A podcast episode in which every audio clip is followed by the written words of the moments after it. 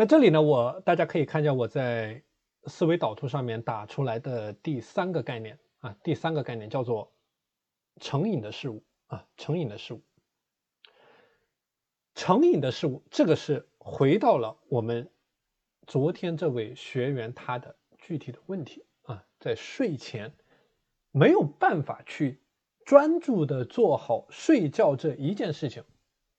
没有办法去专注的做好。睡觉这一件事情，嗯，为什么我之前给大家提到的，对任何有可能让你成瘾的事物呢，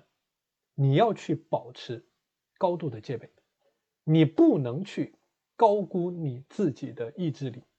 你能够不要去触发，你就不要去触发这样的事件。像我们这位学员，他的一个问题，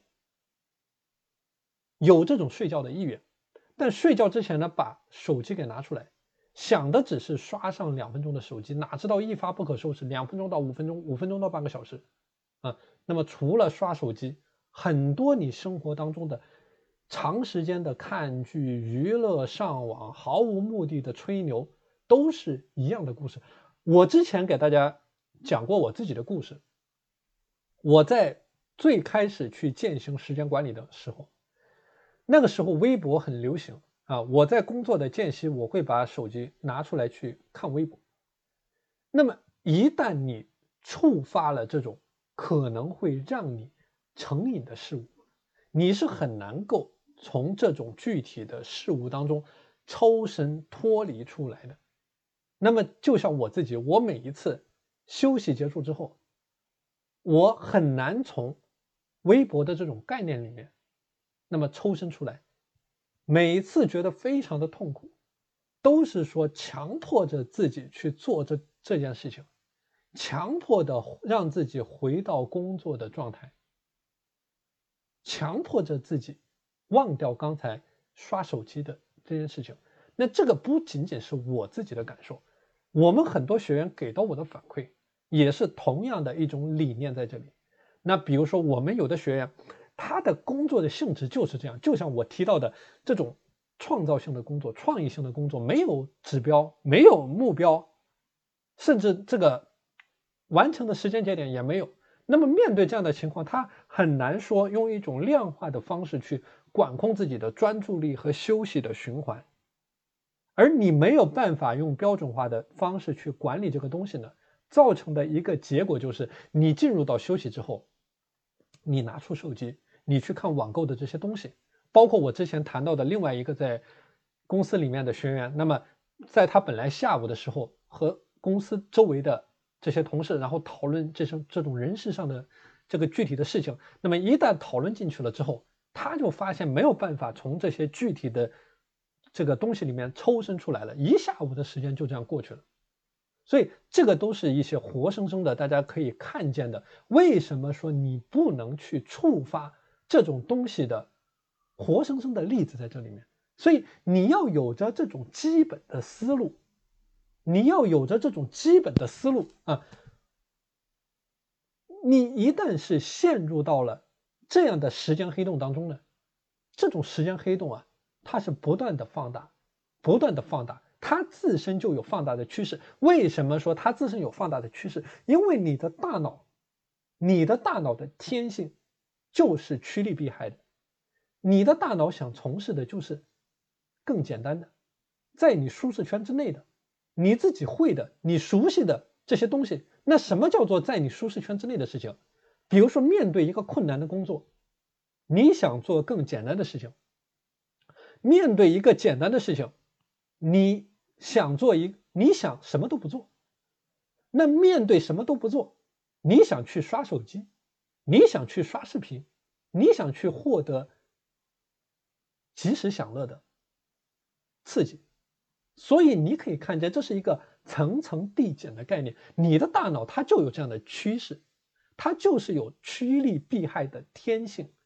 困难的、高价值的、需要思考的、需要消耗你大脑能量的东西、事物、任务、状态，这个就是你大脑认为的害。他想去逃避这种东西。那么，手机、游戏、暴饮暴食、每天吃喝不做事，荒废时间，这东西就是你大脑认知里面的力，它就朝着这个力的方向去走。所以，为什么你一旦陷入到了时间黑洞里面，时间的黑洞它会不断的扩大，因为你的大脑的结构决定了这件事物的本来的规律。所以我讲到的，为什么说你践行时间管理的过程，专注力它是一种最稀缺的资源？为什么说你一定要做好极致的聚焦的体系？聚焦的体系，它说的就是。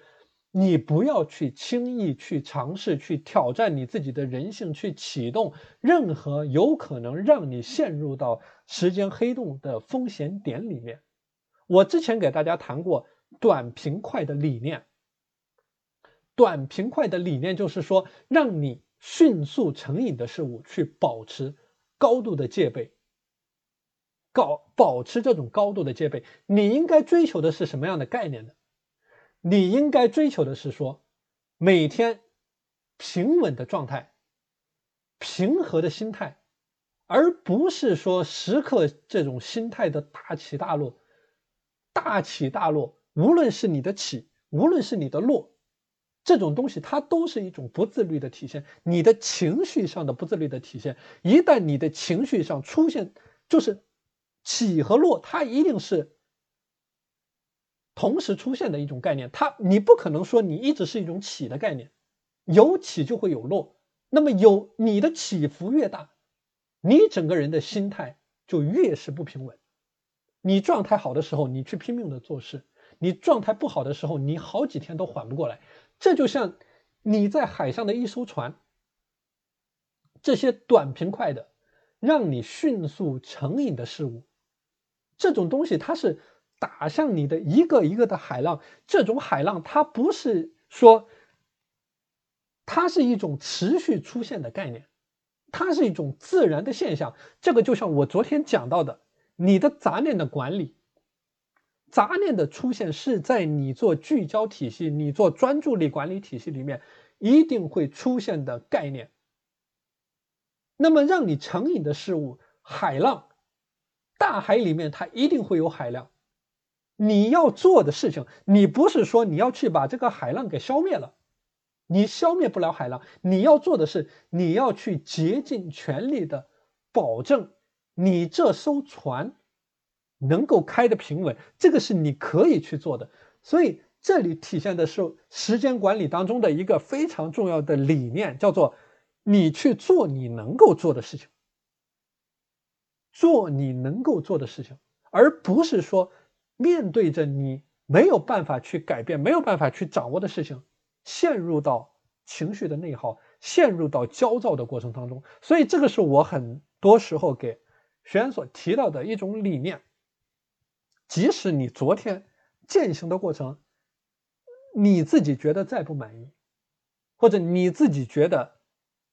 做的再不好都没有关系。你昨天的东西，你没有办法把握。你能够做的，只是说，在你今天像我们刚才谈到的，你的立三式，你的今天践行的过程当中，怎么样能够去把今天的这艘船给开好？怎么样对你今天的状态有一个基本的把握？那么在你把握今天状态的过程当中，不是说随便的就启动这种具体的事物。啊，因为你一旦开启了这个潘多拉的魔盒，那么很多东西它就不再是受你自我意识的掌控，很多东西它就不再是受你自我意识的掌控，所以没有必要去冒这个风险，没有必要去招惹这些不必要的东西，这个是你在每天践行的过程当中应该去。思考去注意的点。